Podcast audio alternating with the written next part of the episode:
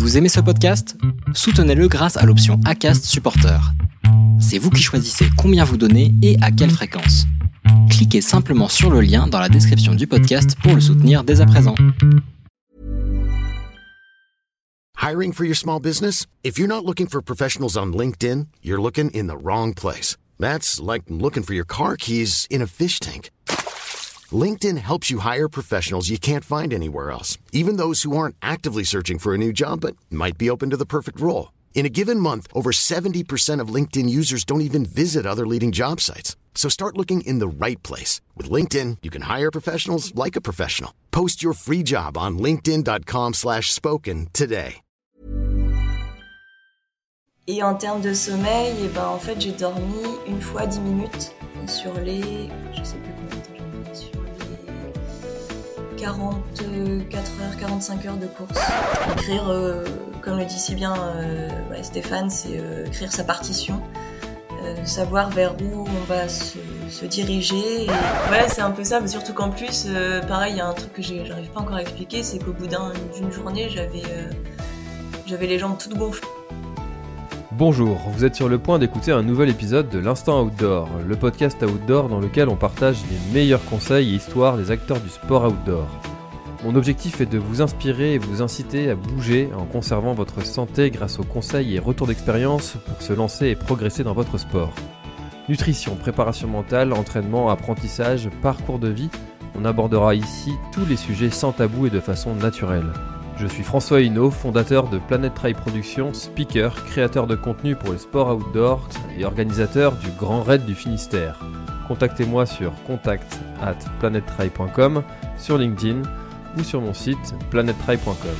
Bonne écoute Bon, aujourd'hui je suis avec euh, Sonia, et alors Sonia, euh, quand je t'ai demandé si tu étais intéressée par, euh, un enregistrement ensemble, tu m'as tout de suite demandé, mais comment est-ce que tu m'as découvert? Et, en fait, je suis très curieux de, savoir ton, parcours et puis, que tu nous racontes justement ce qui m'a fait te découvrir. Mais avant tout, comment ça va Sonia?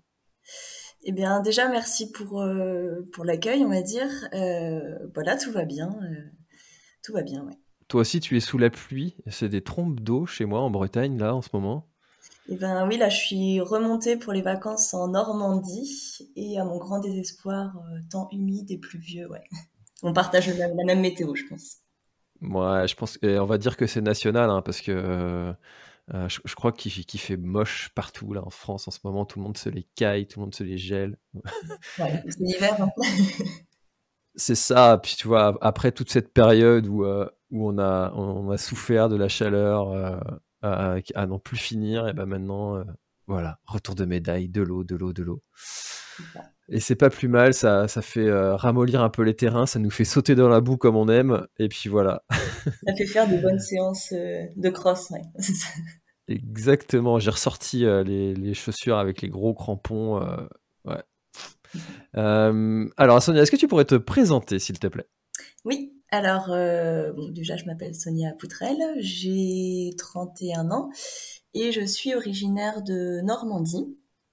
Et puis, depuis 2-3 ans, euh, avec euh, mon compagnon Mehdi, on a déménagé en Haute-Savoie pour exercer notre profession. donc, on est architecte.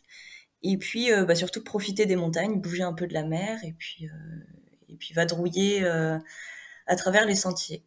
Voilà. Vous êtes tous les deux, euh, du coup, euh, pratiquants de, de sport de montagne? Ouais, c'est ça. Donc, euh, ouais, ça fait quelques années qu'on s'est mis à la course à pied et surtout au trail. Et puis, euh, à rallonger petit à petit les distances euh, au fur et à mesure de la découverte de ce sport dont on connaissait pas l'existence il y a, il y a peut-être 5-7 ans maintenant. Et puis, euh, et puis voilà. Et alors, pourquoi est-ce que tu as fait le choix C'est c'est une question que je pose régulièrement, ça. Pourquoi est-ce que tu as fait le choix de, d'augmenter les distances plutôt que d'augmenter tes chronos sur des distances plus courtes? Euh, bah déjà, moi, j'ai commencé la course à pied. euh, donc, en fait, je suis asthmatique. Euh, donc, la première fois que j'ai commencé à courir, euh, je sais plus, vers 20 et quelques années, euh, j'ai pas réussi à faire un kilomètre sans faire une crise d'asthme. Donc là, je me suis dit que ça allait être compliqué.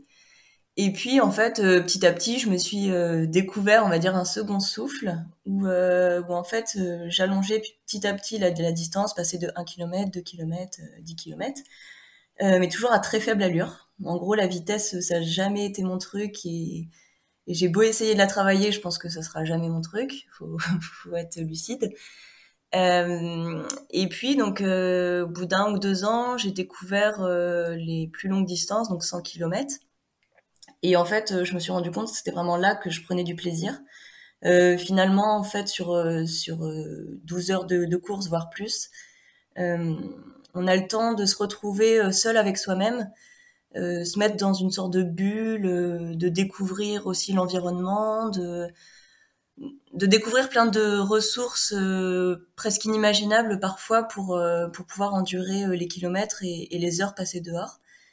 Et je crois que c'est surtout ça qui, me plaît le plus en fait, plus que d'aller chercher un chrono euh, sur un 5000 mètres ou des choses comme ça.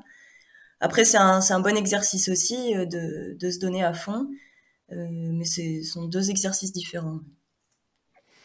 Mmh. Et c'est intéressant parce que tu vois, le, le sujet de, des femmes et de l'ultra-trail, euh, c'est un vrai sujet euh, de société et c'est c'est un sujet que j'avais euh, déjà traité euh, et mmh, dans un, un, épisode de podcast qui était dédié à ça euh, avec je suis en train de chercher son, son, prénom avec Sabine Erström. Voilà on avait fait un, épisode ensemble qui elle est coach et doctorante aussi et et elle disait que bah, les femmes avaient souvent moins le loisir d'aller s'entraîner pour préparer des ultras, ce qui expliquait en, euh, en grande partie euh, le, faible taux de, pratiquantes. Euh, est-ce que tu dirais qu'il y a des, plus de barrières en, tant que femme qu'en tant qu'homme?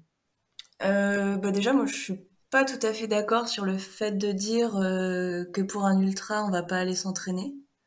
Moi, justement, c'est il y a une période aussi de plaisir, de dépassement de soi au moment de l'entraînement. En fait, c'est là où on va forger notre corps et notre mental euh, à se dépasser, à, accepter euh, certains coups durs, à accepter justement la météo, euh, euh, la fatigue, parce que voilà, quand on rentre parfois du travail à pas d'heure, on n'a pas forcément envie de ressortir pour aller s'entraîner, ou à l'inverse, on n'a pas toujours envie de se lever à 4 heures du mat pour pour pouvoir aller faire la séance de renfort ou quoi que ce soit. Donc je trouve quand même que ce, ce paramètre-là, il est assez important. Euh, parce que peut-être qu'il y en a qui prennent le départ d'un ultra euh, sans s'entraîner, mais c'est pas ce que je recommanderais parce que le but c'est quand même d'aller au bout de, de l'exercice.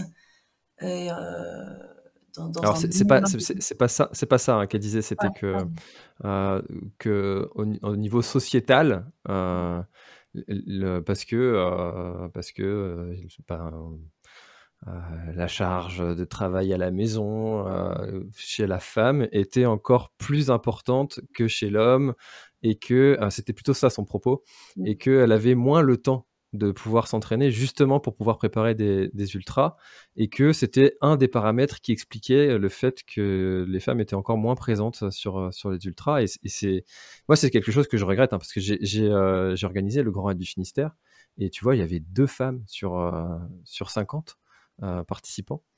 Euh, et comment est-ce que, en fait, ma question c'est plutôt de savoir comment est-ce que euh, toi, tu t'y prends et comment est-ce que tu, tu, peux faire pour comment est-ce qu'on pourrait faire pour inciter encore plus de, de, femmes à participer et oser peut-être aller se lancer sur des distances importantes?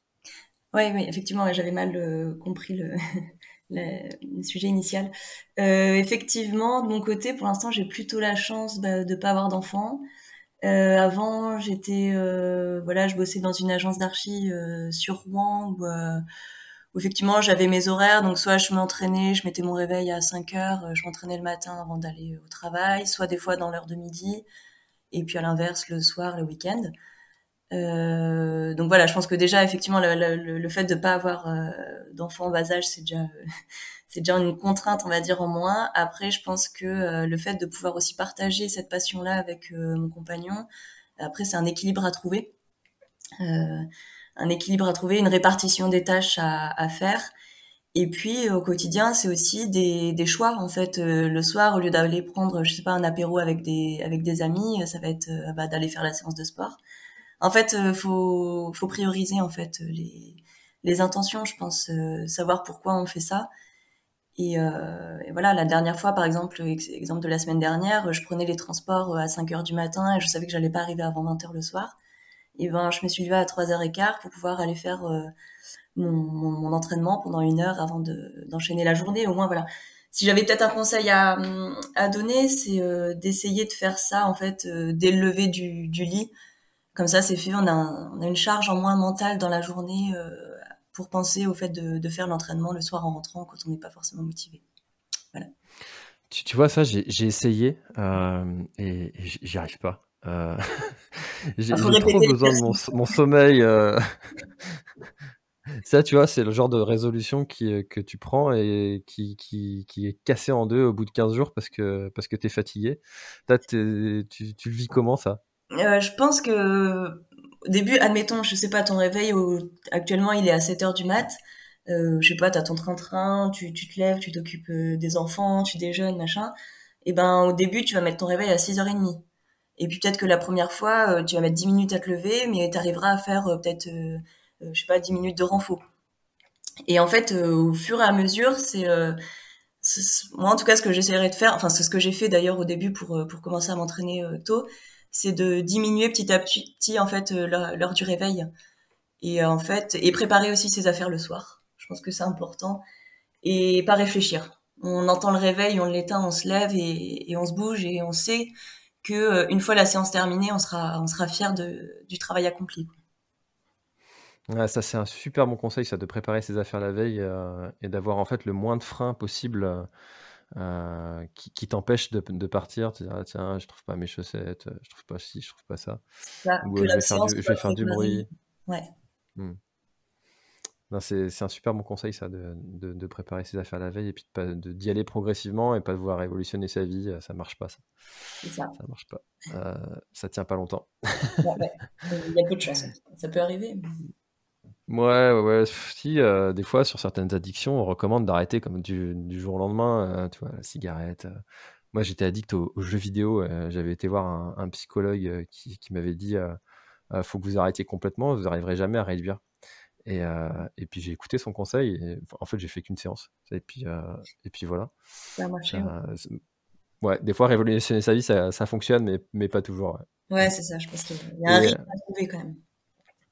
C'est ça, exactement. Et, euh, et, alors, du coup, euh, tu as, augmenté les, distances. Euh, on, sent quand même que tu, es quelqu'un de, raisonnable, qui va dans la progression, progressivité. Euh, tu vois, justement, tu, parles de ton réveil, comme ça, que tu décalais petit à petit. Ça s'est fait comment, en fait, ton, évolution vers l'ultra? C'est pas forcément un bon exemple justement. euh, ah, intéressant. j'ai dû passer, ouais, non, j'ai fait de 0 à 50 pendant en 6 mois, je pense. Et je crois qu'au bout d'un ou deux ans, je faisais mon premier 100 bornes. Et puis, euh, par rapport au début, pareil, je crois trois ans plus tard, peut-être quatre ans, j'ai fait le 200 bornes, un 200 bornes dans les Vosges. Et puis, euh, bah là, on est en 2022. Ouais, peut-être 5-6 ans plus tard, du coup, et ben, j'ai fait euh, donc ce que j'ai fait cette année, en juin l'année dernière. Euh, donc la traversée du GR 223, donc en Normandie, donc qui relie la ville de Honfleur, au Mont Saint-Michel, à travers le littoral normand. Donc ça fait un peu plus de 620 km. voilà. Mmh. C'est énorme, c'est énorme. euh, J'aimerais qu'on revienne sur euh, celui des, des, Vosges. Déjà 210 km, une course. Euh, comment est-ce que tu, tu, as préparé ça? Parce que déjà, faire un 100 bornes, c'est important. Un, un, 210 km, c'est encore une distance que j'ai jamais fait. Ouais. fait. Euh, comment est-ce que tu t'y es préparé Et notamment, euh, ce qui m'intéresse en ce moment pas mal, c'est le côté sommeil, parce que euh, sur l'Infernal Trail des Vosges, enfin, tu peux pas te permettre d'aller faire des grosses siestes de, de deux heures. Ouais. Comment est-ce que tu as, pré as, préparé tout ça? Bah déjà, donc ouais, le, dernier plus long que j'avais fait, c'était le ouais, 100, 100 bornes du Haut-Königsbourg. Et après, je suis passée au 200, donc j'ai pas eu de, de course intermédiaire, de distance intermédiaire, donc c'était vraiment nouveau. Euh, et ensuite, pour les Vosges, en fait, euh, donc c'était euh, l'an dernier que je l'ai fait, donc en 2021.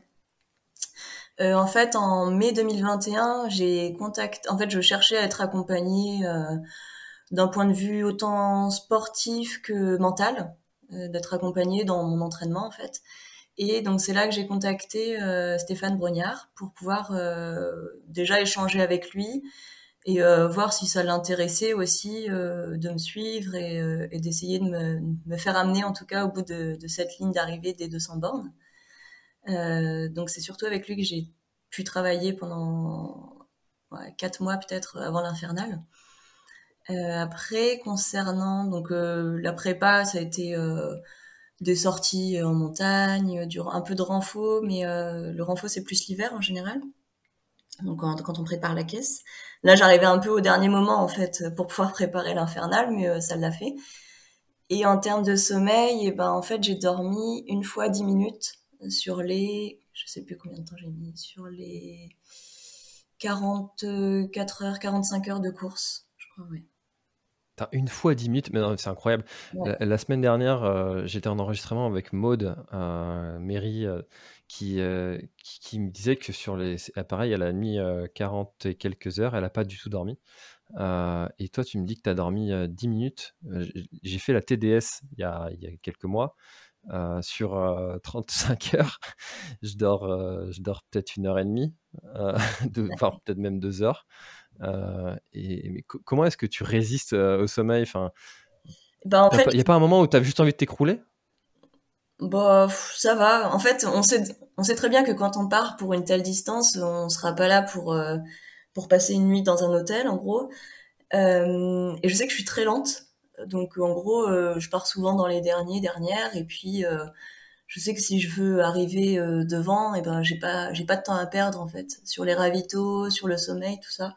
Faut que je compense en fait ma mon allure de tortue pour pour grappiller du temps et des places par rapport aux autres.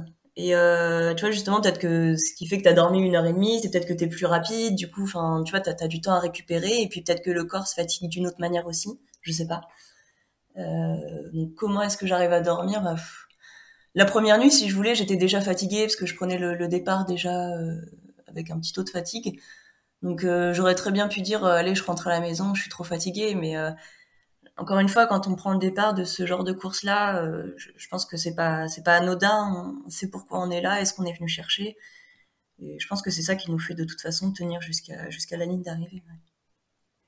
Mmh. C'est intéressant parce que il y a quand même, j'imagine, des moments où, où la fatigue tombe, quoi. Et, et est-ce que il y a des, des, exercices de prépa mentale que tu as fait qui, qui t'ont aidé à, ne pas lâcher, à continuer Est-ce qu'il y a peut-être des, des, des, épisodes de ta vie qui font que tu as un caractère à, ne rien lâcher, à garder la discipline jusqu'au bout, de continuer malgré, malgré la difficulté? Comment t'expliques ça en fait? Parce qu'il y, en a plein en fait qui, euh, qui arrêtent, qui abandonnent, qui, euh, qui comme moi s'allongent sur la pelouse pour dormir.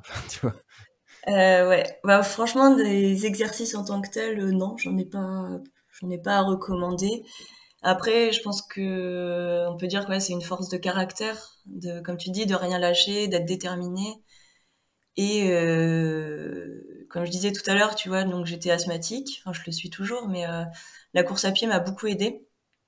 Et du coup, euh, c'est un peu une sorte de, de, revanche, on peut dire, euh, sur, sur le fait de, détester les crosses ou je ne sais quoi à l'école, et de se prouver aussi à soi-même de, de qu'on est capable en fait de pouvoir se, se dépasser, d'aller au bout, et de montrer aussi à d'autres que euh, c'est pas parce que euh, tu viens de glisser ou je ne sais quoi qu'il faut arrêter tout de suite. Et, ouais, je, je, pense qu'il y a beaucoup de la volonté. Je, je pense que c'est important.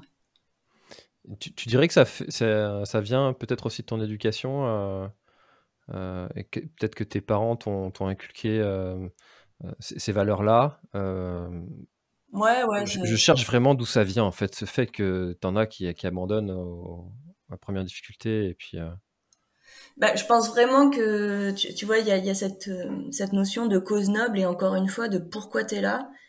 Euh, et, je pense que ça, quand tu l'as pas, quand tu sais pas pourquoi tu es, à minuit sur le départ d'une course où il verse, c'est compliqué d'aller au bout, tu vois. Dans, ta tête, euh, au moindre euh, au moindre bobo, t'as envie de mettre le clignotant. Et puis, euh, ah, je pense vraiment c'est dans la tête, quoi. Ça, j'en suis presque persuadée, ouais. Enfin, même persuadée. Alors, on reconnaît un petit peu le discours de, Stéphane qu'on salue. Hein. Stéphane qui est déjà passé plusieurs fois sur le, sur le podcast et euh, qui est ultra inspirant pour ça. Hein. C'est vrai qu'il m'a. En fait, j'avais déjà cette, euh, cette niaque, en fait, à chaque fois de, de vouloir donner le meilleur, tout ça, mais de prendre conscience euh, par rapport à tes questions, de prendre conscience de comment aller au bout. Je pense que ouais, ça, il m'a beaucoup aidé, en fait, euh, à échanger avec lui et de, et de mettre des mots sur, euh, sur ce qu'on peut ressentir, en fait. Ça, ça, ça a beaucoup aidé, ça m'a beaucoup aidé, ouais. Mm.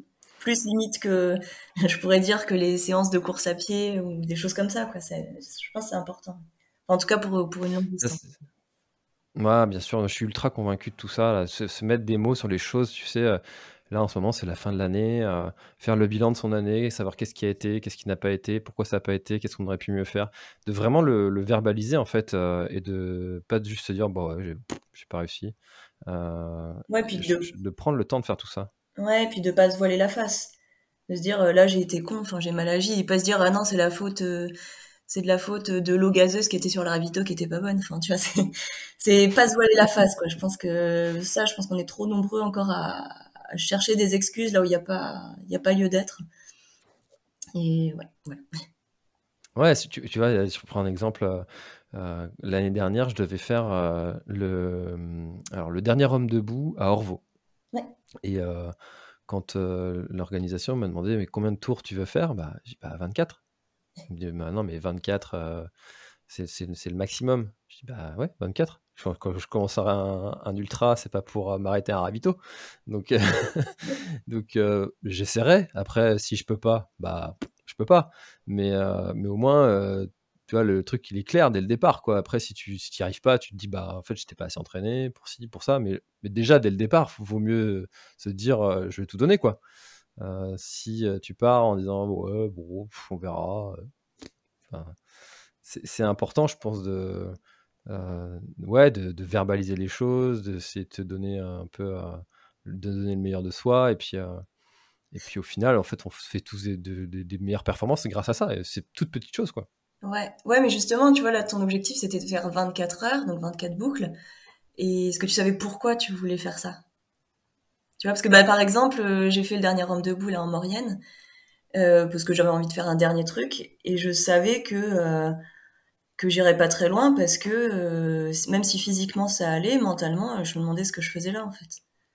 Tu vois, pourtant ah j'avais envie d'être, de, de, faire un maximum, etc. Mais en fait, au bout de je sais plus trois quatre boucles, j'ai fait ouais j'arrête, j'en ai marre.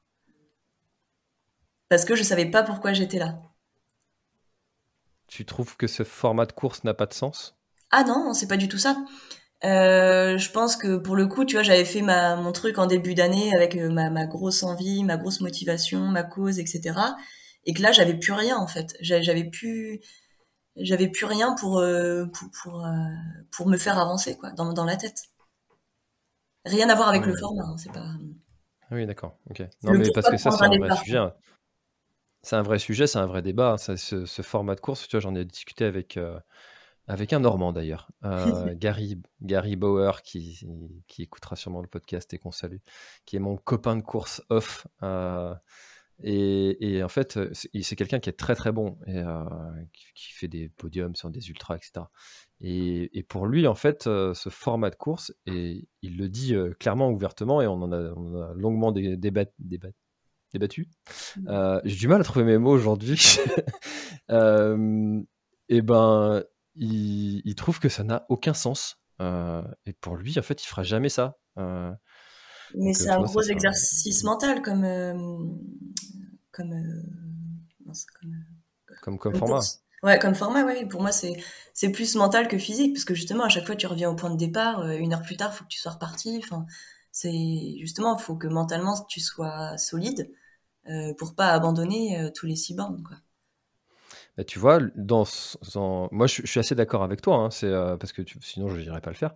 Mais dans lui, ses arguments, c'est bah ouais, mais sur un ultra, il faut aussi avoir de la force mentale d'aller repartir après un ravito s'il fait mauvais, si et tu as quand même la satisfaction de de découvrir de nouveaux paysages, d'aller d'aller à la rencontre d'autres gens, etc. Alors que ça, sur ce format-là, tu es tout le temps au même endroit. Quoi. Justement, comme il l'a dit, sur un ultra, tu as la satisfaction de rencontrer d'autres personnes, paysages, etc.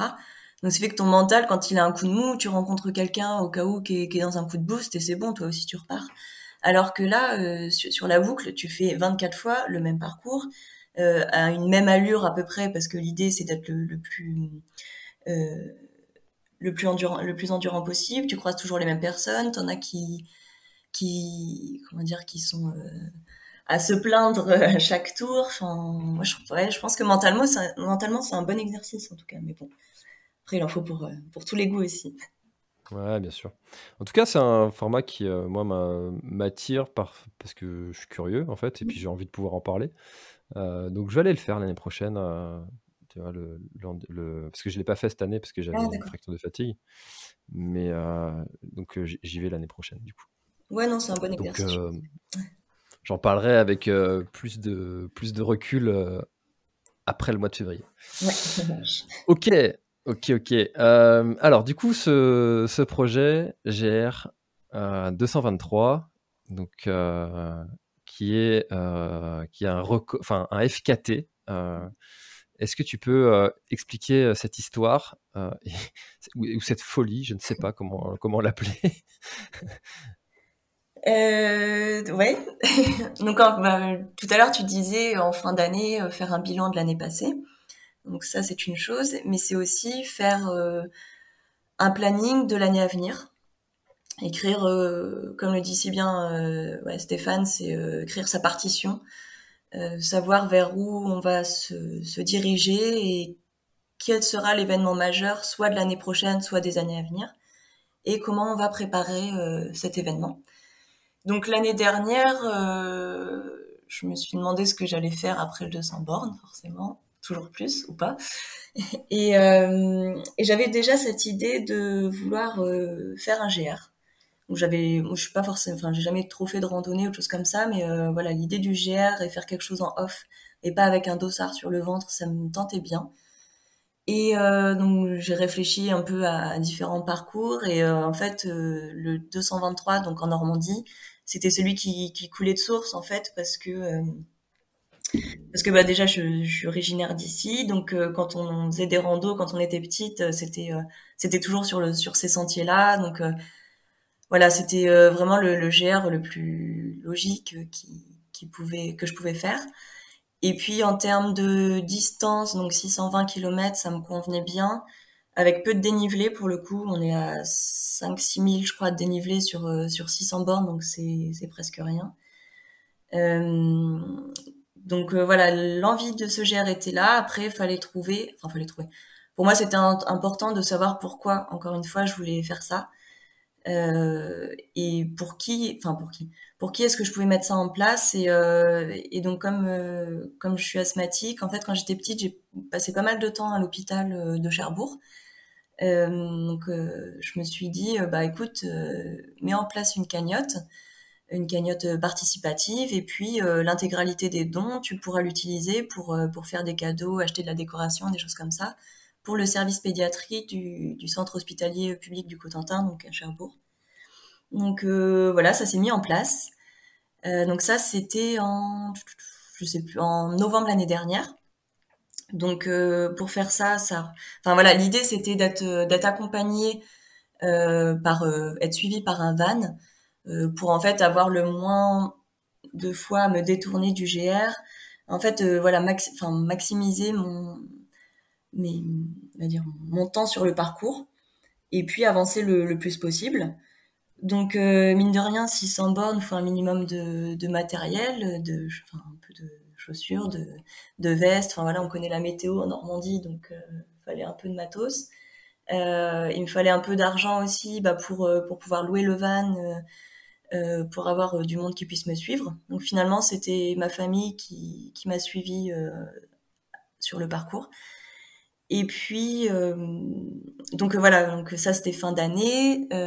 début d'année, là, 2022, eh ben, j'ai commencé à faire des recherches de partenaires, partenariats, justement pour pouvoir financer tout ça. Euh, parce que un des objectifs euh, en complément là de, la cagnotte pour pour les enfants, c'était aussi de réaliser un court métrage euh, de la traversée. Donc ça, pareil, ça fallait fallait financer aussi cet aspect-là. donc ça, ça m'a pris pas mal pas mal d'énergie, pas mal de disponibilité mentale utilisée.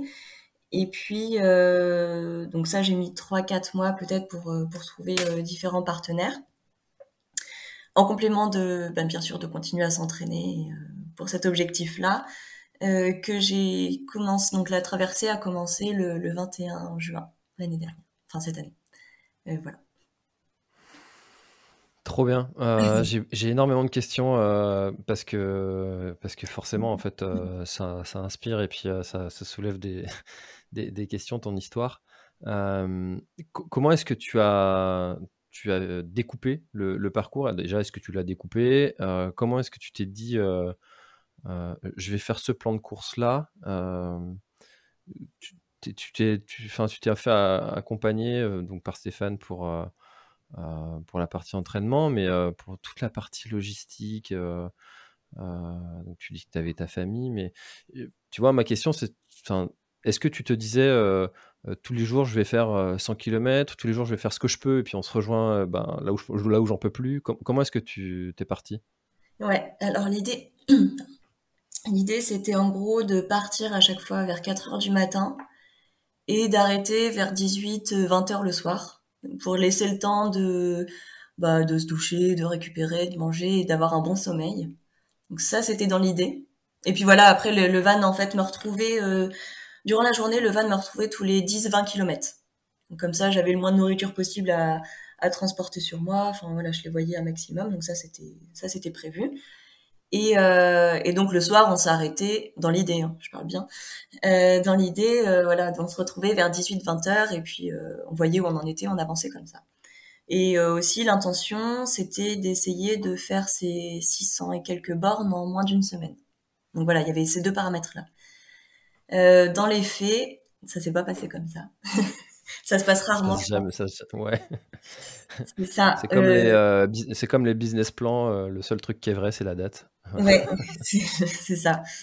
dans les faits, bah déjà le premier jour, donc c'était un dimanche, je suis partie seulement à 7 heures de Honfleur parce qu'il y avait des élus de la ville qui pouvaient être présents, donc donc ça c'était prévu quand même le, départ 7 heures le dimanche.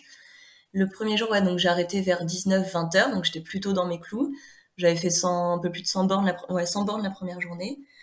Euh, la deuxième journée, à peu près pareil, on est parti vers 4 heures du matin, s'arrêter vers 21 heures peut-être, pareil, 100 bornes. Et à partir de ce jour-là, en gros, j'ai eu des grosses douleurs au tibia. C'était pas prévu dans le plan, ça. Euh, grosses douleurs et en gros, euh, donc j'avançais beaucoup moins vite. Donc j'avançais déjà pas forcément rapidement, mais là encore moins. Et donc, euh, en gros, à partir du mardi, j'ai commencé à partir plutôt vers 2 heures du matin. Et puis, euh, des fois, ça m'arrivait de finir à 10 heures du soir. Donc, en gros, des, des fois, ouais, je dormais 2 heures à peine.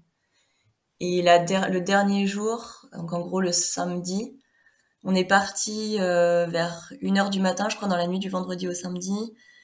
Et on est revenu au van seulement à 5 heures du matin, donc dans la nuit du samedi au dimanche. Donc ça faisait 24, 28 heures à peu près de sans, enfin de sans, sans vraie pause, on va dire. Donc euh, voilà, ça s'est pas du tout passé, on va dire, comme comme c'était écrit, mais euh, voilà. Donc ça, c'était pour respecter cette euh, limite d'une semaine.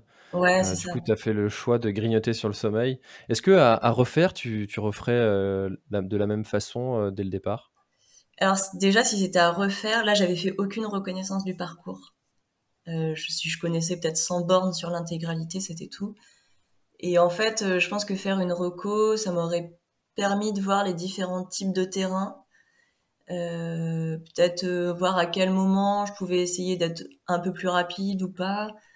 Euh, m'attendre. En fait, voilà, il y a des fois, je me suis retrouvée dans des un peu en mode hors piste parce que les sentiers à cette période-là étaient pas encore dégagés. Euh, peut-être, en fait, ça m'aurait permis d'appréhender plus de plus de choses que j'ai découvertes sur le moment, mais qui m'ont pas déplu non plus. Et euh, si c'était à refaire, et eh ben, du coup, il y a aussi l'histoire de ma douleur au tibia, où j'ai jamais eu mal, mais en fait, là, il y a un moment, euh, voilà, ça faisait un peu moins de 200 bornes que j'avais fait avec les mêmes chaussures, donc avec du, avec des Altra, donc zéro drop, et je me suis dit, bah tiens, je vais, je vais changer pour, euh, je sais pas, pour varier un peu, etc. Et en fait, c'est quand j'ai changé de chaussures, ça m'a démoli les jambes. Donc déjà, je pense que ça, je referai pas cette erreur-là. Je pense que si on est bien dans une paire de chaussures, faut pas chercher à, à changer. Euh, même si c'est de la route alors qu'on est en train de faire euh, de la caillasse ou des choses comme ça, en fait, sur l'allure sur laquelle j'étais, ça fonctionnait très bien. Donc ça, je pense pas que je referai l'erreur. Et sinon, ouais, je sais pas. Parce qu'en même temps, euh, à la fin, j'étais clairement en déficit de sommeil pour me permettre d'avancer plus vite. Donc, il faut réussir à trouver un équilibre qui est pas évident, en fait, quand on n'est pas rapide.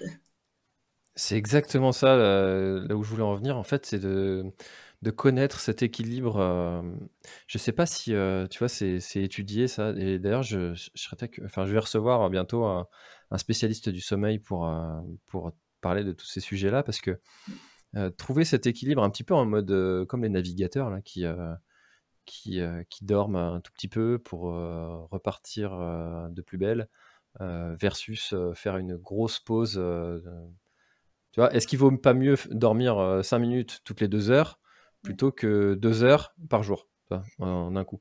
C'est un peu là ça ma question. Et, est-ce que tu as expérimenté ça? Ouais, bah en fait, les deux premiers jours, moi, je, dans mon plan, pareil, je m'étais dit, euh, parce que moi, je suis une accro des micro-siestes euh, au quotidien, que je, me fais 10 minutes de 10, 20 minutes de sieste par jour. Et euh, du coup, je m'étais dit, bah, dans l'heure de midi à peu près, je ferai 10 minutes de sieste, quoi, systématiquement. Et en fait, j'ai fait les deux premiers jours et hein, j'arrivais pas du tout à me poser finalement. Pourtant, j'ai l'habitude, mais là, j'y arrivais pas. Et c'était super dur de repartir physiquement. J'avais les jambes super lourdes et tout. Et euh, du coup, après, au bout du deuxième jour, j'ai arrêté ces siestes de 10 minutes là parce que ça me faisait plus perdre du temps et de l'énergie qu'autre chose. Et à partir du vendredi, j'ai fait plusieurs siestes, micro-siestes de 5 minutes euh, sur le bord du terrain quand, euh, quand je sentais que ça tombait. Et donc ça, ça a été efficace euh, peut-être trois, quatre fois. Et après, dans la nuit du samedi au dimanche, euh, même quand je faisais des micro-siestes, ça servait plus à rien en fait. Donc euh, ouais, j'ai pas la science exacte là-dessus, mais je pense pareil, encore une fois, c'est un équilibre à trouver. Et je pense que quand il y a trop de fatigue, je pense qu'il n'y a plus grand-chose à y faire. Est-ce que tu crois pas que c'est parce que la fin était proche? Ça n'avait plus d'efficacité et puis qu'en fait, tu avais juste une envie, c'était d'arriver quoi bah, je sais pas. Non, je sais pas parce que tu vois, je m'endormais quand même cinq minutes vite fait, mais je me réveillais, j'étais quand même super fatiguée en fait. Euh, hmm. En fait, ce que tu dis, c'est que tu en avais besoin de beaucoup plus de temps de sommeil. Ouais, c'est ça. Hmm. Et, et, en fait, tu n'avais jamais fait donc euh, des distances euh, aussi importantes. Quand, quand on repart, est-ce que, je sais pas, peut-être la alors oui, tu as eu cette douleur au, tibia, donc c'est peut-être un peu biaisé, mais au bout d'un moment, est-ce que ton corps s'habitue justement à, repartir comme ça Et puis qu'il faut juste un petit temps pour que la machine se remette en route, mais, mais, ça se fait bien? Ouais, c'est ça. En fait, le réveil, des fois à 1h du mat, il posait pas de problème, même si on s'était couché à 10h, enfin, il posait pas de problème. C'est un bien grand mot, mais j'étais pas là en mode ah, je veux le réteindre, je veux rester au lit en fait. Euh, parce qu'encore une fois, je j'ai jamais eu envie d'arrêter ou quoi que ce soit. J'avais vraiment envie d'y aller, euh, même si quand je me levais, c'était c'était une cata quoi. Euh, il me fallait bien une demi-heure au moins pour pour réussir à me remettre en route. Hmm. c'est marrant ça, un peu comme le corps s'adapte et se, se trouve des mécanismes comme ça pour repartir, alors que enfin, tu dis, c'est hallucinant, quoi. 100, 100 km par jour euh, pendant une semaine. En gros, hein, c'est à peu près ça. Ouais, à peu près. Euh, ouais, 100, bornes les 2-3 premiers jours, puis après, j'étais plus sur 70-80 km. Mais ouais, c'est ça. Ouais. C'est assez fou, quoi. Enfin, c'est. Tu vois, alors que. Alors qu'il y a encore quelques années, on parlait de faire pas plus de deux marathons par jour, quoi. Par an, pardon. Par jour, c'est beaucoup, par contre. ouais, c'est un peu ça, mais surtout qu'en plus, euh, pareil, il y a un truc que j'arrive pas encore à expliquer, c'est qu'au bout d'une journée, j'avais euh, j'avais les jambes toutes gonflées. Enfin, je sais pas, j'ai dû faire de la rétention d'eau, j'en sais rien. J'étais vraiment gonflée. Et du coup, bah, les articulations étaient un peu plus douloureuses. Et ça, pareil, quoi, c'est pas des choses que j'avais anticipées. et j'ai pas trouvé de solution pour pour diminuer ça. Donc effectivement, il y avait quand même pas mal de paramètres, on va dire, de douleur que je mettais de côté parce que mon objectif c'était d'avancer et de faire ce que je pouvais en fait. Alors, tu as l'air d'avoir une sacrée résistance à la douleur quand même. Euh, comment est-ce que tu fais la, différence entre la douleur qui, euh, bon, euh, allez, bouge-toi le cul, ça va passer, et la douleur, ah non, là, là, je suis en train de me flinguer, vaut mieux que, vaut mieux que j'arrête. Bonne question. Difficile, hein Ouais, ouais, parce qu'il y avait des. Parce que tu vois, pour te donner, euh, pour te donner un peu mon mantra, c'est euh, un trail, un ultra ne doit pas me coûter plus d'une semaine de courbature. Euh, tu vois bah, là, bah ouais. là, clairement, il y a un moment où, je sais plus, au bout de 4-5 jours, je crois, il y avait des endroits où j'avais super mal, alors que j'avais jamais eu mal comme ça. Et je me disais, ça, c'est possible qu'il y ait un moment où ça te flingue et que tu puisses plus euh, courir pendant six mois. Tu vois, donc ça, j'en étais consciente et j'acceptais pour le défi, pour euh, pour l'arrivée, pour les enfants hospitalisés, etc. J'acceptais de mettre ça de côté en fait. C'est pas c'est pas la réflexion que j'ai à chaque fois, mais euh, pour le coup, pour cette semaine-là, c'était vraiment ça. Ah oui, d'accord. Donc tu tu as verbalisé ça. Tu t'es dit, c'est ce défi-là vaut le coup que je ne puisse plus courir pendant six mois. C'est ça. Bon, ça, c'était moi, moi et moi-même dans ma tête, hein, parce qu'après, euh, mmh sur une semaine comme ça, l'objectif, c'est pas de, de, se plaindre euh, toutes les trois minutes à dire euh, j'ai mal là, j'ai mal ici.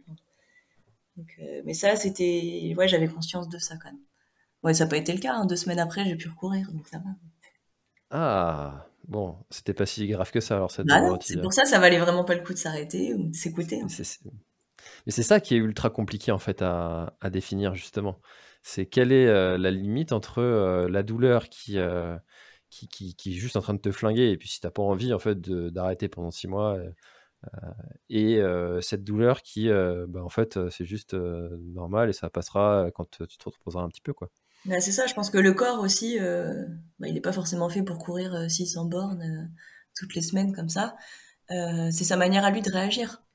Et je pense que peut-être que, tu vois, si demain je refaisais 300 euh, bornes, ou je sais pas, euh, bah, peut-être que j'aurais beaucoup moins euh, tous ces symptômes de douleur, toutes ces fausses alertes que le cerveau essaye de t'envoyer pour te dire retourne dans ton canapé, mange une pizza, t'étais mieux, quoi. Mmh. Alors ça, c'est, c'est quand même vachement cool aussi. Hein, mais... Il y a plus de plaisir comme ça. Mmh. ouais, de plaisir immédiat, mais à long terme. Euh, c'est clair. J'ai lu un article justement sur la sédentarité qui était euh, l'une des premières causes de mortalité. Euh, c'est un super article avec François Carrère, François Carrère qui est un, cardiologue breton. Bref. et, et alors, est-ce que le fait d'être d'être asthmatique, tu en as parlé quand même à de nombreuses reprises, il n'y a pas eu un moment, alors peut-être pas pendant le défi, mais où tu t'es servi de ça comme étant, je te le dis parce que c'est ce que j'ai fait, parce que je suis aussi asthmatique, mais asthmatique à l'effort, donc un petit asthme. Et tu t'es servi de ça pour te dire la vitesse c'est pas pour moi, je, je, peux pas faire des séances de VMA, des séances d'intensité, etc. Il n'y a pas eu un moment où, ça servi, tu t'es servi de ça comme excuse, ou au contraire en fait tu t'en as fait une force? Non, je j'essaie plutôt de le prendre comme une force, justement. Euh, euh, c'est sûr que chaque séance de vitesse, j'en chie.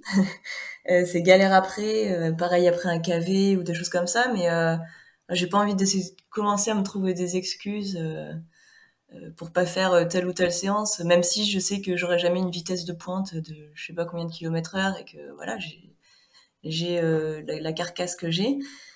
Euh, mais je pense que c'est pas ça qui justifie le fait de, de faire sauter des séances, au contraire.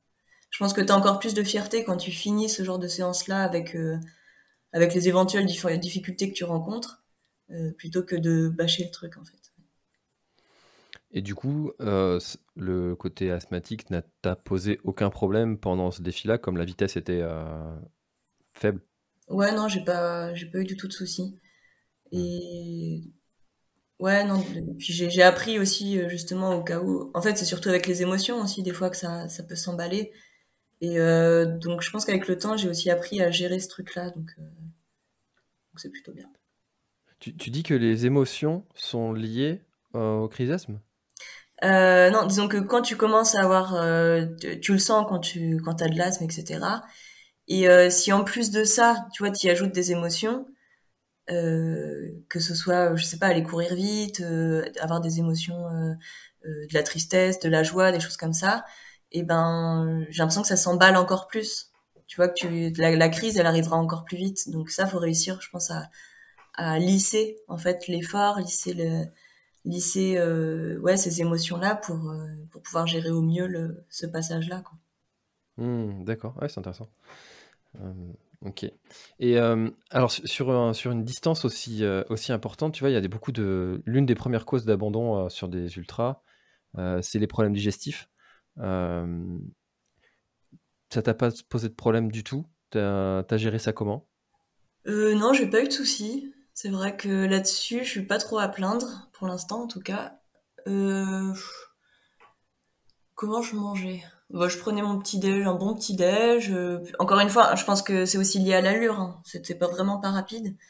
Euh, ouais, non, je mangeais. Et puis après, dans la journée, bah, justement, comme j'avais l'accès aux vannes tous les 10-20 km, j'ai mangé pas mal de fruits. Pas mal de fruits. Euh, au bout d'un moment, c'était sandwich confiture. Donc, en fait, pas mal de, sucre, de, sucré quand même. Euh, je mangeais un peu de riz, euh, de la salade et euh, quelques bars mais euh, non je me suis pas lassée euh, je sais pas je mangeais des glaces aussi. J'ai pas mangé de pizza ni de kebab non plus je sais pas. J'en ai pas eu envie mais c'est pas quelque chose que je m'interdisais si jamais si jamais j'en avais eu l'envie en fait. Justement j'avais la chance d'avoir du monde qui m'accompagnait donc si j'avais eu des envies en particulier c'était c'était le moment ou jamais quoi mais j'ai pas eu de problème de, de, de nutrition. Mmh, d'accord parce que euh, c'est vrai que souvent on dit que plus la distance est longue et plus euh, euh, les repas doivent se rapprocher d'une alimentation que tu aurais tous les jours et pas spécialement des, trucs énergétiques qu'on peut retrouver dans, dans, les, dans les alimentations de nutrition sportive. mais, mais je me demandais qu'est-ce que ça donnait à pousser un peu à l'extrême comme ça. comment est-ce que tu t'y étais pris? Bah après, c'est vrai que j'ai pas, j'ai pas non plus passé ma semaine à, manger que des barres énergétiques et des, et des mmh. compotes énergétiques non plus. Euh, c'est vrai que j'ai pas mal mangé, ouais, de choses comme tu dis, qu'on peut manger au quotidien. Euh, des yaourts, euh, des compotes, enfin des trucs, ouais, qu'on peut manger. Après, j'ai peut-être pas, c'est ce que je me suis dit, mais il était déjà trop tard au bout du deuxième jour. J'ai peut-être pas ingéré assez de protéines, tu vois, pour toute la récupération, des choses comme ça par rapport à l'effort. parce que je suis pas forcément très viande ou, je m'étais pas dit ah faut que tu penses à euh, à réingérer euh, tant de calories, tant de protéines, tant de lipides, des choses comme ça.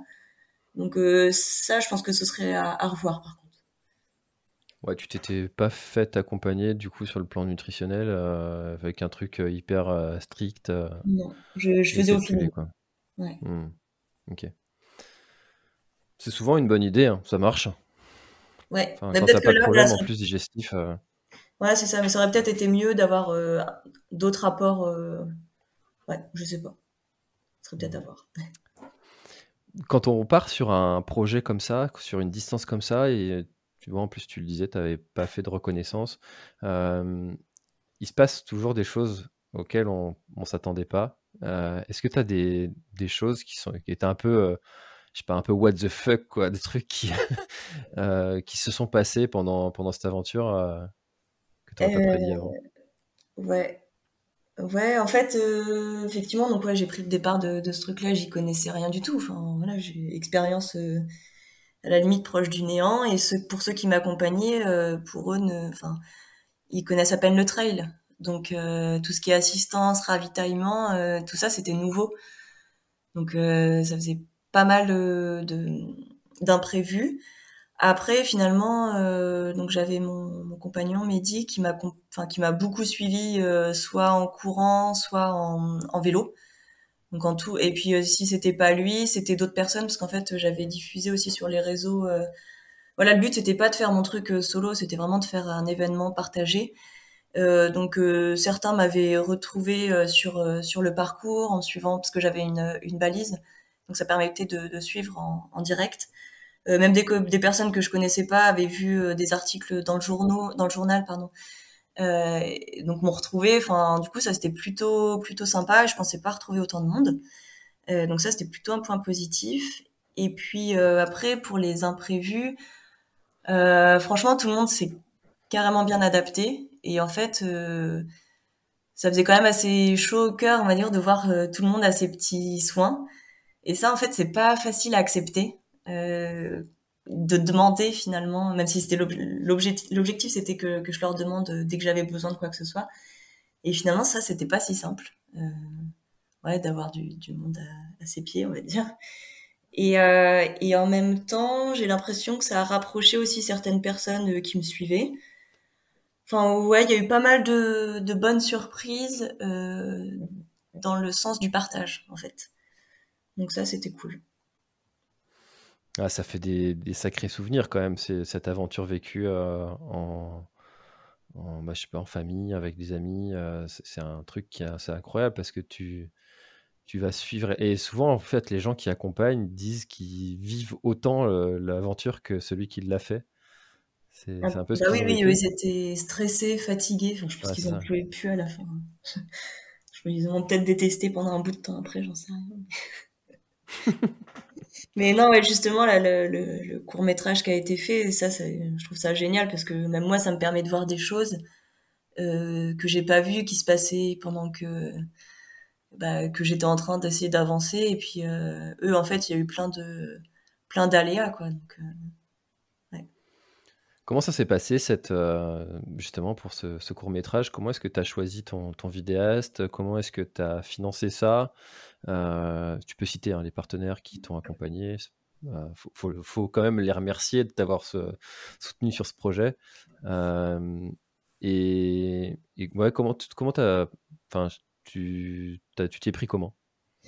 Bah pareil, ça, il y a eu un peu des aléas jusqu'à deux semaines avant, deux semaines avant le départ. en gros, j'ai un, partenaire qui m'a planté ouais, deux trois semaines avant le départ. Et c'était euh, c'était pour pour pouvoir justement financer le vidéaste. Donc ça j'ai dû retrouver euh, dernière minute euh, et donc c'est grâce à un, magasin d'opticien Martin Optique qui est pas mal implanté dans la Manche qui m'a aidé à financer enfin, qui a financé clairement la vidéo. Et le vidéaste en fait je l'ai choisi aussi c'est donc c'est Vincent Fleury euh, donc c'est un, un, gars qui vient de, de, lancer sa boîte de photographie principalement et puis bah, de vidéo. Et en fait, euh, il s'avère que c'était euh, le fils de ma nounou qui, qui me gardait quand j'étais petite et quand j'étais malade, tout ça. Donc, donc en fait, on se connaissait déjà très bien, mais ça faisait des années qu'on s'était pas revus. Donc ça, c'était, je pense que ça a aidé aussi à capter certains trucs euh, parce que du coup on avait enfin on n'avait pas forcément de distance vu qu'on se, on se connaissait déjà bien. Euh, donc euh, c'est lui qui a suivi euh, l'intégralité de la semaine. Et il y a deux fois où il y a Philippe Stano un autre vidéaste qui est, qui est un peu intervenu en, pour avoir quelques images en complément. Et, et ensuite ouais donc c'est Vincent qui s'occupait de l'intégralité du montage. Et puis donc on a on a organisé un peu le, le, le film ensemble j'ai fait quelques quelques animations voilà pour euh, pour pouvoir euh, euh, comment dire animer un peu le, le film quoi avoir avoir l'histoire. Et donc voilà pour pour le petit film et c'est toi qui a, qui a décidé du scénario? Enfin, comment est-ce que vous avez, décidé, vous avez écrit un truc ensemble avant Ou c'est dit, tu t'es dit, bah tiens, moi j'aimerais bien avoir tel type de rendu et puis Ouais, non, pareil, c'était au feeling. Euh, L'objectif, euh, enfin voilà, moi, pareil, lui, il connaissait rien au trail, rien à la course à pied, donc c'était vraiment nouveau pour beaucoup de monde en fait. Et euh, donc moi, l'objectif, c'était qu'il se fasse plaisir surtout, euh, qu'on ait quand même pas mal d'images euh, du, du, paysage en fait, euh, parce que un des objectifs aussi, c'était c'est quand même de mettre en avant le, le, littoral normand. D'ailleurs, il y a la Fédération française de randonnée de la Manche qui avait fait un un travail de dingue. Enfin, il y avait des parce que j'avais donc j'avais échangé avec eux en amont. Et euh, il y avait des fois sur le parcours, ils m'avaient mis des petits des petites pancartes. Euh, bon courage Sonia, on est derrière toi. Enfin, plein de petites choses. Enfin, c'est des attentions comme ça. Et, et quand tu es dans l'épreuve, ouais, ça fait, ça fait bien plaisir. donc non, ouais, pour revenir sur, on n'avait rien scénarisé. voilà, lui, il avait donc il avait pris son vélo, il avait son matos, son drone, tout ça. Et euh, donc l'idée c'était qu'il me suive, donc il avait aussi, euh, il pouvait aussi me suivre avec un, avec son, son van et euh, essayer d'avoir un maximum d'images possibles et puis et puis à la fin essayer de composer composer un, un, truc sympa quoi. Alors le film, moi je, ne l'ai pas encore vu. Du coup, tu m'as donné envie évidemment de, de le voir. On, on, peut le voir comment?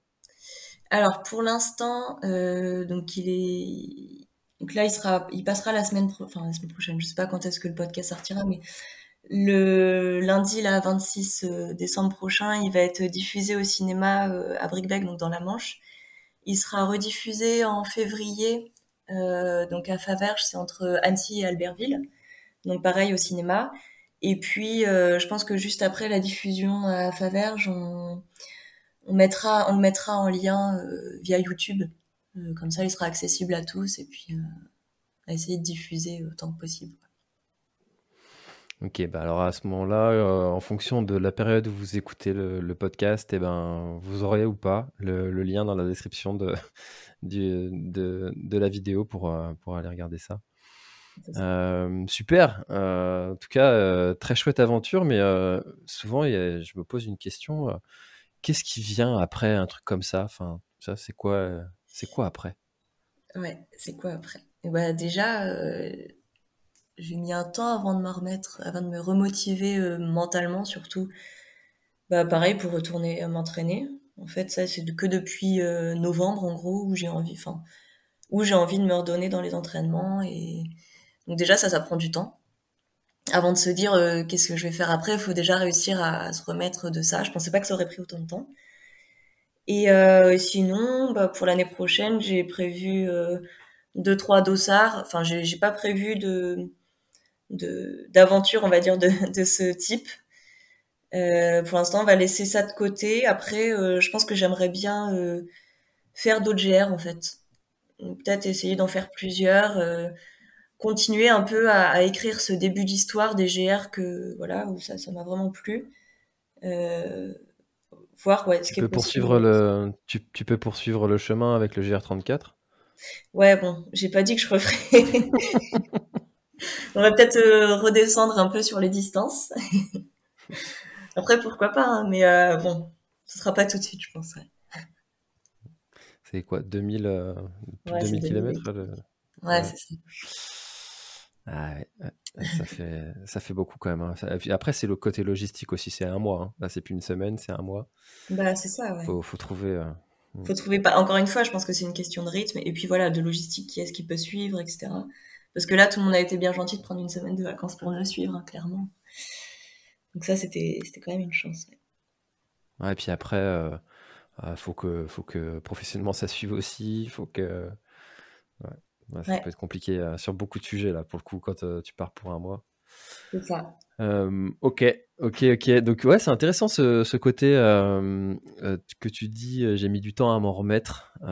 pourtant, tu dis qu'au bout de deux semaines, tu pouvais recourir, mais en fait, l'envie n'était pas là, comme si tu avais épuisé un espèce de stock d'envie en, en, donnant tout pour ce défi, et puis qu'il mettait du temps à se, à se recharger après.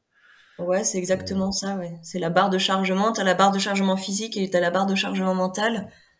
Et il y en a une, je sais pas, soit il y avait sûrement une mauvaise connexion, ça a mis du temps à charger. Et ouais. Mais ça, euh, franchement, j'ai essayé de trouver comment, comment accélérer ce temps-là parce qu'en fait, c'est très frustrant, surtout quand t'es dans la période d'été où t'as pas envie de faire de sorties longues pour aller profiter des paysages et tout. Euh, du coup, vers ouais, octobre-novembre, j'étais un peu frustrée d'avoir l'impression d'avoir rien fait de mon année. Donc ça, c'est parce qu'il y avait eu cet événement-là, donc en fin juin, et l'été était passé et je faisais des sorties de 10-15 bornes grand maxi, mais sans, sans trop d'envie. Et puis euh, finalement, là, on fait toujours une coupure de deux semaines en novembre, début novembre. Donc plus rien à faire, plus, enfin plus aucun, aucune séance à faire. Euh, plus rien à réfléchir. Et je pense qu'en fait, ça, ça m'a bien aidé à, couper totalement et à repartir sur autre chose. c'est important, hein, ces périodes de, coupure qui sont où souvent on culpabilise, mais en fait, enfin quand on est vraiment à fond sur une prépa, mmh. quand on prend ça avec un peu plus de recul, souvent ça fait ni chaud ni froid, mais ceux qui préparent vraiment des objectifs avec des programmes, etc., ça fait bizarre hein, de, de couper pendant une, deux, trois semaines. c'est quelque chose qui est souvent, remonté. Mmh. Ouais. ouais. je pense que c'est important à faire. Et puis c'est la bonne période. C'est la bonne. Enfin, quand on n'a pas d'objectif de toute fin d'année, euh, je pense que c'est la bonne période pour le faire avant de repartir dans un cycle hivernal. Et puis, euh, et puis ouais, l'hiver, je pense qu'il faut aussi laisser le corps euh, s'adapter à la saison. ouais, je pense que c'est bien. Mmh. Alors, tu, nous as parlé d'une. Pour ce défi, tu nous as parlé que tu avais mis en place une cagnotte. ça, a bien marché? Ouais, et ben en fait, euh, avant la, avant que je commence la traversée, donc en fait j'avais mis deux cagnottes en ligne. Euh, j'en avais mis une euh, pour les personnes qui voulaient m'aider pour la logistique, comme je disais tout à l'heure, la location du van, des choses comme ça.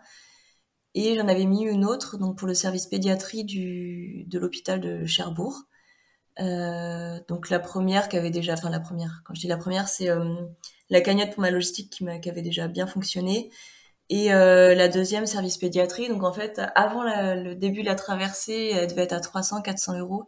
Et à la fin de la traversée, en gros, au bout d'une semaine, euh, ça avait augmenté de 1000 euros. Euh, donc c'est c'est ça aussi, hein, mine de rien, qui me poussait à, à me booster, à m'avancer, c'est que chaque soir, on me disait ah bah il y a eu tant en plus sur la cagnotte.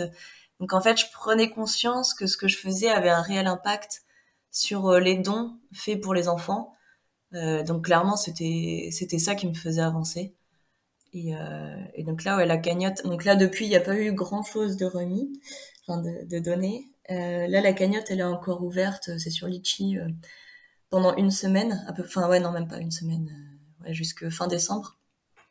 Et mardi, donc dans six jours. Donc j'ai commencé déjà à récupérer une partie de la cagnotte et je vais aller je vais aller offrir les, les jouets, les décorations, euh, les livres, etc. aux enfants, donc mardi, mardi, euh, mardi 27. Euh, donc avec une partie des dons qu'on, qui a déjà été réalisés. Et pareil, quand j'ai fait les, les différents achats, euh, je pense que ça me permet de prendre encore plus conscience euh, de, de la générosité des gens euh, qui, qui, a été mise en, en place depuis enfin ces six derniers mois en fait. Et, et je me dis que s'il suffit, entre guillemets, de, de courir euh, 600 bornes et pouvoir récolter ça et, et avoir des enfants heureux derrière, bah, ça, vaut, ça vaut vraiment la peine. Quoi. Donc, euh... mmh.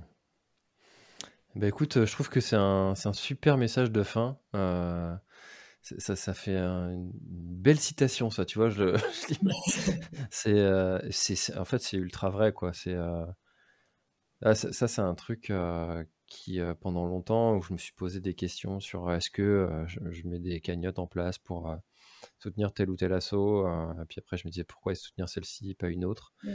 Et puis là, j'en suis à un point où mon fils me répète un vaut mieux que zéro. bon, un quoi, ah, ça dépend un quoi, mais. oui, mais même ceux qui donnent un euro, il y, y, y, a 200 personnes comme ça, bah, ça fait déjà 200 euros en fait. Mmh, bien sûr. Bah, c'est excellent et euh, bravo. Bravo pour, euh, pour ce défi accompli. Bravo pour, euh, pour le temps que tu y as consacré parce que c'est énormément de, de temps qu'on n'imagine pas entre la prépa, l'organisation, le, démarchage. On apprend aussi plein de choses hein, pendant ces, ces aventures-là en termes de gestion, de projet. Enfin, ça. Euh, bon, après, toi, en tant qu'architecte, je pense que tu es rodé un peu sur la gestion de projet, mais, mais c'est des projets différents. Ouais, mais c'est ça, euh. c'est gérer différentes choses. Euh, tu vois, donc j'ai eu, enfin, tout ce qui est vestimentaire, en gros, ça a été une dotation par, par Huglot. Et sur les vêtements, je, moi, je voulais bah, floquer les différents partenaires qui m'ont qui m'ont accompagné, quoi. Donc donc rien que ça, c'est se dire ah non, est-ce que sur cette matière-là on peut faire ça? Enfin, en fait, on se pose plein de questions que là, effectivement, on n'imagine pas quand on, on, se dit qu'on fait que courir. Mais euh, comme tu dis, ouais, gestion de projet, tout ça, c'est important. Ouais. C'était pas inintéressant, mais euh, c'est un bon bout de fatigue mentale, quoi, parce que clairement, enfin, tu vois, j'ai, à la base, j'ai aucune aide, aucun partenaire, en, enfin, euh, spécifiquement, donc euh, faut réussir à démarcher, à se prendre des vents, enfin, à dire mais non, on n'en a rien à faire de vous, enfin des choses comme ça, mais et ça et pas baisser les bras en fait au moindre refus et, ça allait bien finalement dans la dynamique que je voulais apporter au projet, donc ça. Ça, tu vois, j'ai une, nouvelle astuce pour ça que j'ai appris récemment. C'est la, personne qui partageait ça appelait ça la technique du pitbull. Euh, ça, c'est assez parlant. c'est en fait quand tu as trouvé une cible, tu la mords. Euh, et puis tant que tu n'as pas, pas soit dit oui, soit donné un autre nom euh, que, que, tu vas pouvoir aller chercher, tu la lâches pas. tu vois donc, si elle t'a dit oui, c'est bien, tu peux la lâcher. Si elle t'a pas donné un autre nom, bah tiens, t'es pas d'accord, mais qui je peux aller voir selon toi? Eh ben, tu la lâches pas, tu la lâches pas, tu la lâches pas. Mais c'est faut, faut, faut, c'est violent quand même. Hein. Bah, c'est vrai, mais c'est surtout qu'en plus, là, je m'y prenais un peu tard finalement. Parce que donc j'avais fait, j'avais fait faire une plaquette de communication pour, euh, bah, pour faire la demande de partenariat, parce que je pense que le graphique, enfin le graphisme, c'est ultra important. Parce que les, mine de rien, les, les entreprises, elles reçoivent à l'appel des, des, demandes de, d'accompagnement. Donc euh, finalement, tu vois, c'est que en février que j'ai commencé à chercher pour le mois de juin et, mine de rien. Le temps, le temps passe, quoi. Mais bon. Hmm. J'ai eu des gens réceptifs et ça, c'était, c'était bien. Mais bah heureusement, heureusement que ce projet a pu venir à bout. Euh, en tout cas, il me tarde de voir euh, cette vidéo après avoir euh, passé cette heure d'échange avec toi. est-ce qu'il y a quelque chose dont on n'a pas parlé que tu aurais aimé ajouter pour clôturer notre échange? Eh ben, ça a été quand même assez varié. Je pense qu'il y a eu pas mal de choses de, de dites. peut-être que je vais pas dire si je pouvais passer un message, mais presque. C'est que encore une fois, là, des 600 bornes, il y a, y a trois, même pas trois ans de ça, j'aurais, pensé ça euh, inconcevable et que c'était impossible à faire euh, avec mon, petit niveau. Et que finalement, si on a des, si on a envie d'objectifs, et bah, je pense qu'il faut pas hésiter à se lancer et savoir encore une fois pourquoi on le fait. Et euh, je pense que sans ça, il y a, pas de, enfin avec ça, il y a pas, a pas de raison de pas pouvoir aller au bout en fait. C'est plus ça. Eh ben, c'est un beau message. Défiez-vous, osez, euh, n'ayez, n'ayez crainte, ça va le faire. puis au pire, on se plante et puis on réfléchit pourquoi, enfin, on analyse pourquoi on s'est planté, et puis on recommence. Et des fois, c'est pas mal non plus. C'est ça, et ça fait, ça fait avancer. C'est toujours le, le, cette image hein, euh, quand tu, euh, quand tu, même si tu échoues, tu apprends. Alors que si tu restes chez toi, ben, tu n'apprends pas. Merci beaucoup, Sonia. Bah, merci à toi. Pour, euh, Avec plaisir. À bientôt. À bientôt, merci beaucoup. Merci d'avoir écouté cet épisode de l'Instant Outdoor. J'espère qu'il vous a plu. Si c'est le cas, et même si ce n'est pas le cas, abonnez-vous pour ne rater aucun épisode. Parlez-en autour de vous et laissez-moi un commentaire sympathique sur Apple Podcast, c'est ce qui m'aide le plus à remonter dans les classements. N'hésitez pas non plus à le partager à chacun de vos contacts dans le sport. Chaque nouvel auditeur intéressé est une victoire. Si vous avez besoin d'un speaker pour votre événement, d'un contenu pour votre marque, d'infos sur le Grand Raid du Finistère, n'hésitez pas à me contacter à l'adresse contact at planettry.com. A bientôt